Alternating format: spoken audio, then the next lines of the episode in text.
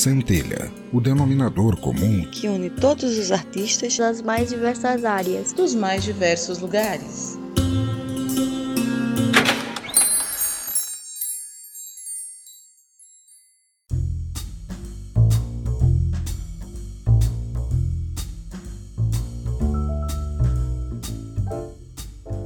Seja bem-vindo ao meu ateliê. Sou a Condessa Vandora e começa mais um Centelha. Daí que a gente vai caminhando nessa jornada de ser artista e vamos colecionando situações, ora engraçadas, ora trágicas. E estava aqui me lembrando de uma vez, quando era aluna, que quase fiquei com os peitos de fora no palco por negligência de uma professora. Depois dos recadinhos, conto como aconteceu e o que pode ser feito para evitar esse tipo de situação.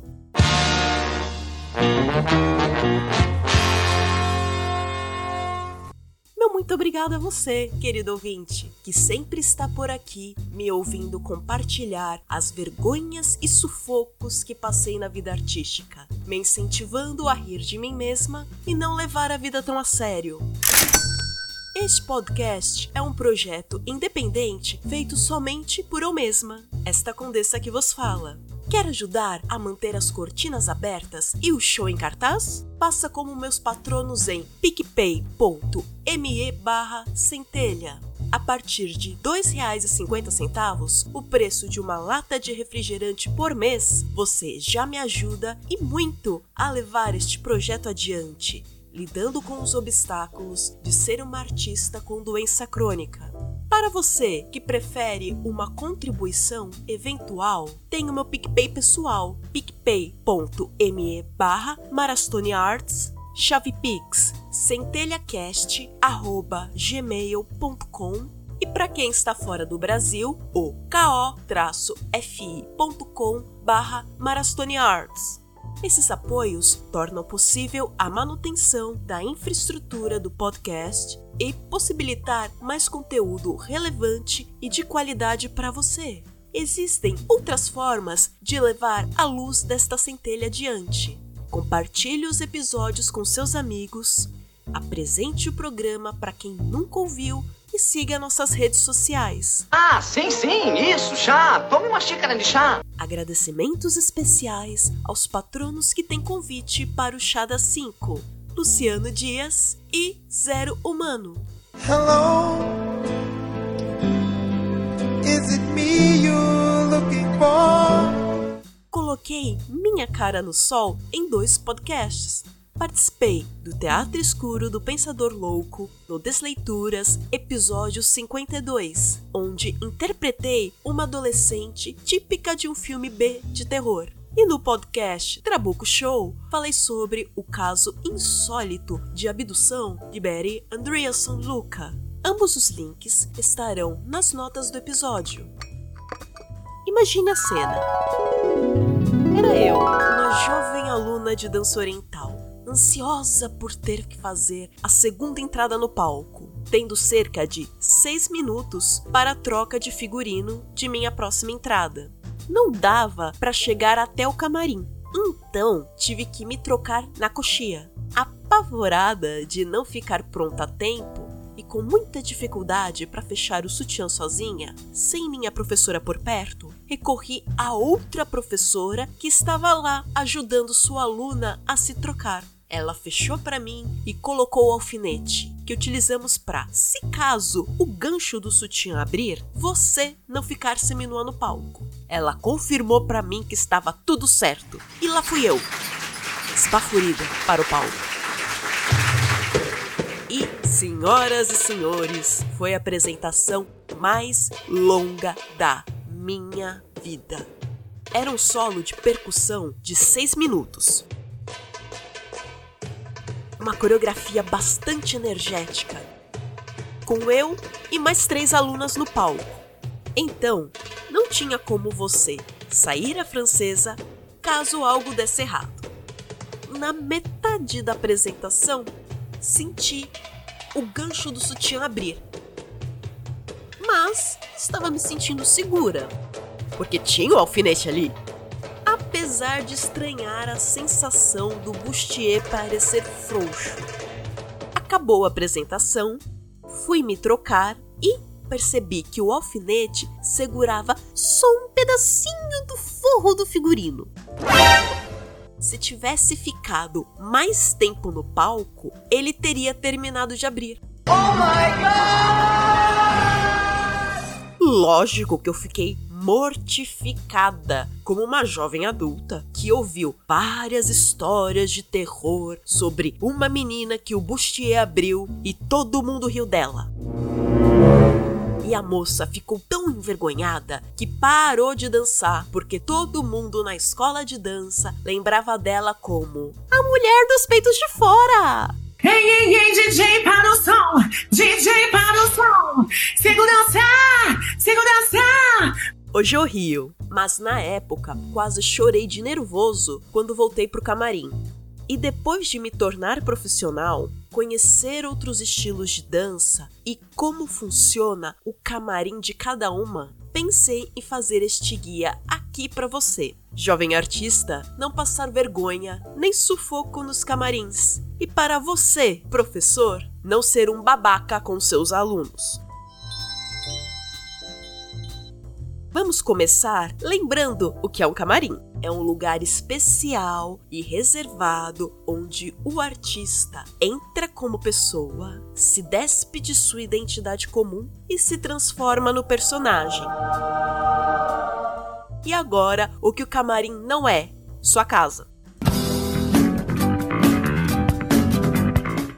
não é porque você se troca ali que esse lugar vira automaticamente seu closet, mesmo que você seja uma estrela de primeira grandeza.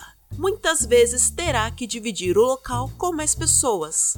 Aqui vão 12 dicas de comportamentos divididas em dois episódios que vão tornar a passagem pelo camarim de todos, inclusive a sua, mais tranquila. Ei, ei, ei, DJ para o som! DJ para o som! Segurança! Segurança! 1. Um. Seja civilizado.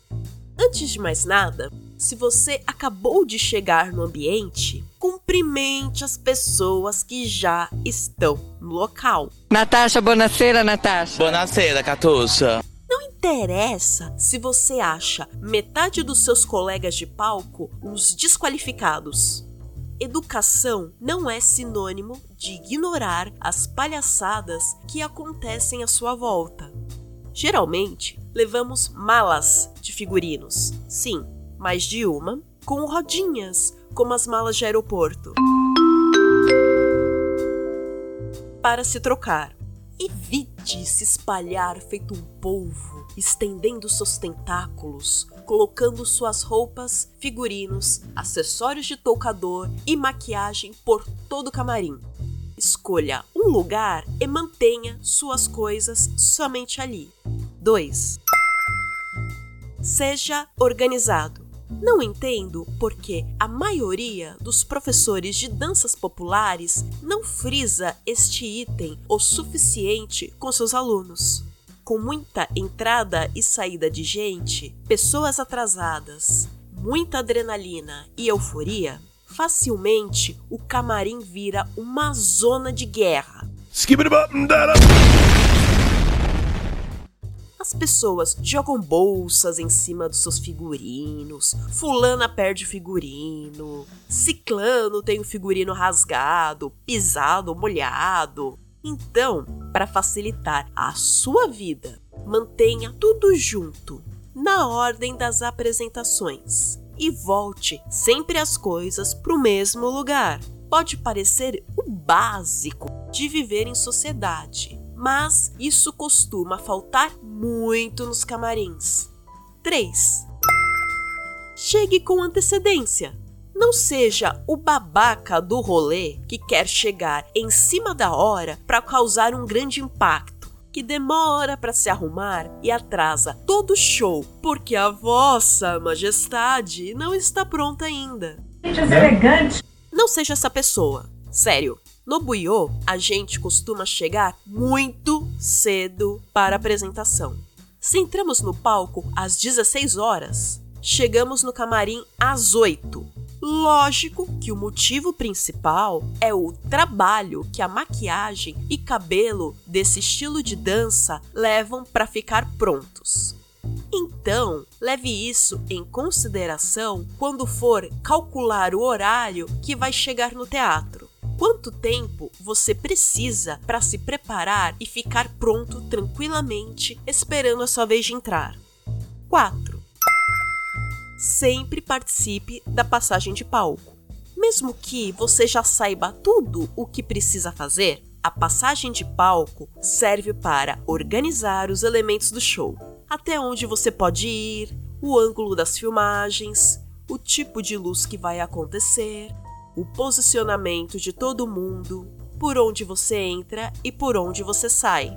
Quem falta nessa passagem sempre fica desorientado na hora do show. E não se engane, o público percebe.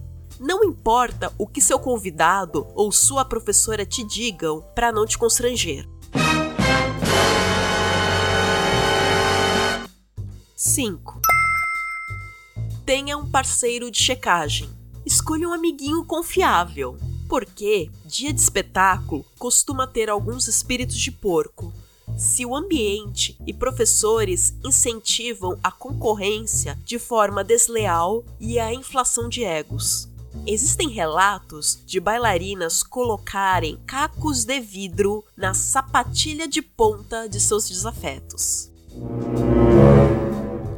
O mundo das artes é fogo no parquinho, minha gente. Eu tô indignado! Esse parceiro de checagem vai te ajudar a se trocar e conferir se tudo está no lugar certo e a prova de erros. Não preciso dizer que é para você ajudar o seu amiguinho como retribuição, né? 6. Seja asseado.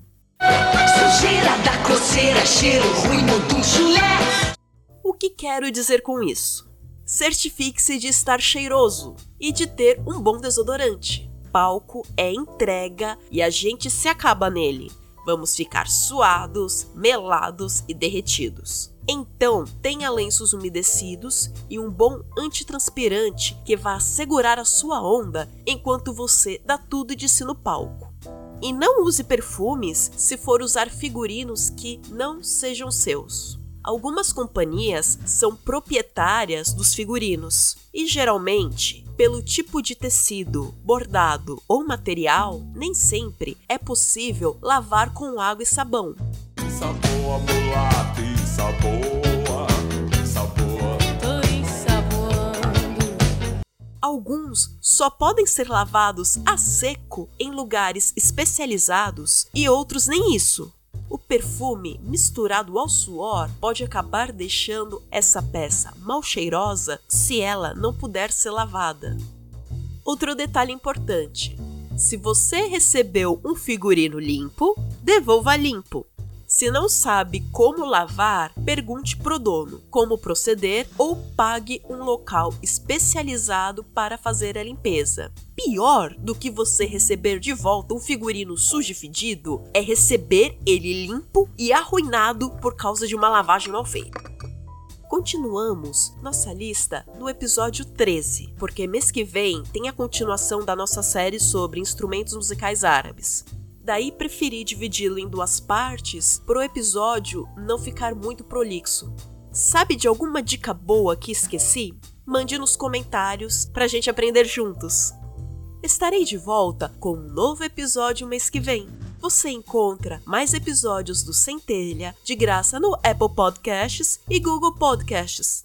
Compartilhar os episódios nas redes sociais possibilita que mais pessoas conheçam meu trabalho. Me siga no Instagram, centelhacast, e no Twitter, centelha_cast. Sou arroba Arts nas redes sociais mais próximas de você. Centelha é uma criação de Condessa Vanora e faz parte da rede de podcasts do Me Julguem Podcast. Você pode colaborar com a existência e continuidade deste projeto em reais no PicPay, arroba centelha, chavepix, centelhacast, arroba gmail.com e para quem está fora do Brasil, pode pagar um café no ko-fi.com barra Marastone Arts. Eu fico por aqui. Sou Condessa Vanora. Obrigada por sua audiência. Até a próxima!